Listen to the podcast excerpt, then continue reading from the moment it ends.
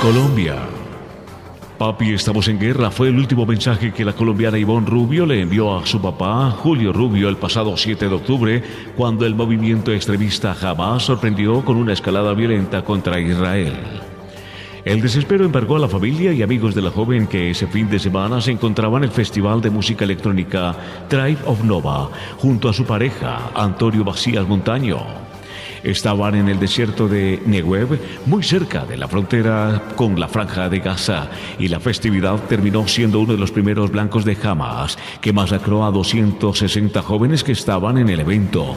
Esa última comunicación de Ivonne con su familia fue cerca de las 7 y 15 de la mañana del sábado, hora local de Israel, y en ella la joven también le decía a su papá que estaba buscando un búnker para refugiarse.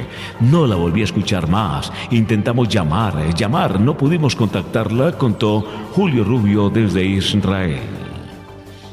Más noticias. El embajador de Israel en Colombia, Gali Dagan, denunció que las fachadas de la sede diplomática fueron vandalizadas en Bogotá por segunda vez luego del estallido de la violencia en la franja de Gaza.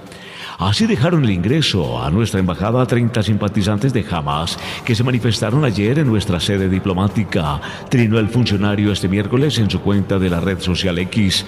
Acompañó su publicación con tres fotos de grafitis pintados en el pavimento aledaño a la edificación con mensajes como Israel, Estado fascista. Ma, puntos suspensivos contra el sionismo y otros improperios decorados con simbología nazi. Y al cierre, Joven pierde una mano tras explosión de papabomba en la Universidad Nacional de Bogotá.